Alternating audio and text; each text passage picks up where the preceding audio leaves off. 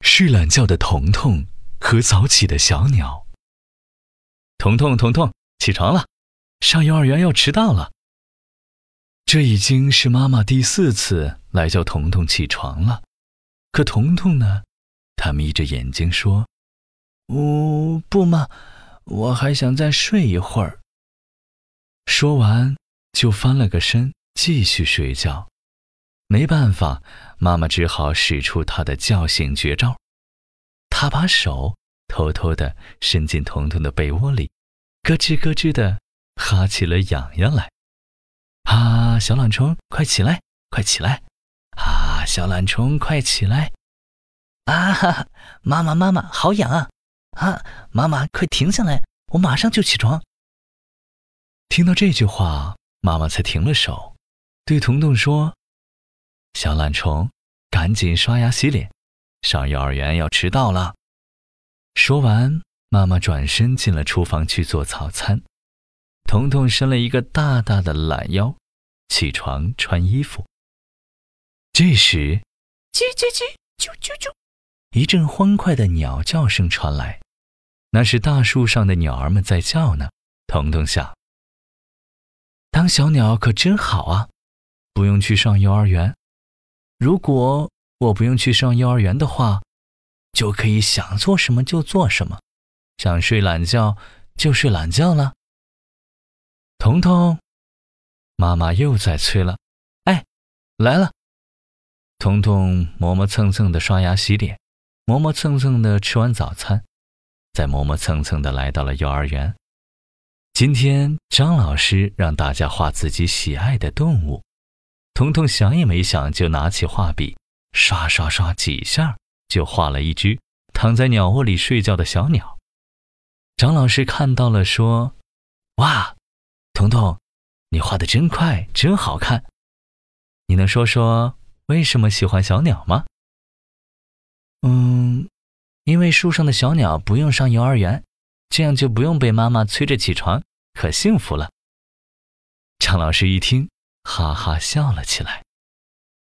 彤彤，老师交给你一个任务，明天你做一次小鸟的妈妈，叫它们起床，怎么样？做小鸟的妈妈，我也能当一次妈妈了，太有意思了！当然好了。彤彤早就觉得自己长大了，可以当个小大人了。这个任务他一定能够完成好。这天晚上，彤彤没有看动画片，也没有玩玩具，他早早爬上床，带着小兴奋，甜甜的睡着了。叮铃铃铃铃，叮铃铃铃铃。床头的小恐龙闹钟才响了第一声，妈妈都还没起来叫呢，彤彤就从被窝里爬起来，自己穿好衣服，飞快地跑去阳台，边走还边说：“小鸟宝宝，快起床啦！”啾啾啾，啾啾啾，树上的小鸟早已经站成一排，快活地唱着歌呢。彤彤看到有些失落，自己好不容易早起了。小鸟居然比自己还早。这时候，妈妈来叫彤彤起床，看到彤彤垂着头站在阳台上，就问：“彤彤，你怎么站在这里呀？”“嗯，妈妈，我本想来叫鸟宝宝起床的，没想到他们已经起来了。”妈妈听了，笑呵呵地告诉彤彤：“鸟宝宝都很棒。”他们每天很早很早就起床了。彤彤撅着嘴，有点不明白地说：“他们又不用上幼儿园，起这么早干什么呢？”妈妈伸出手指，刮了刮彤彤翘起的小嘴巴。小鸟虽然不上幼儿园，但是它要出去捉虫子呀。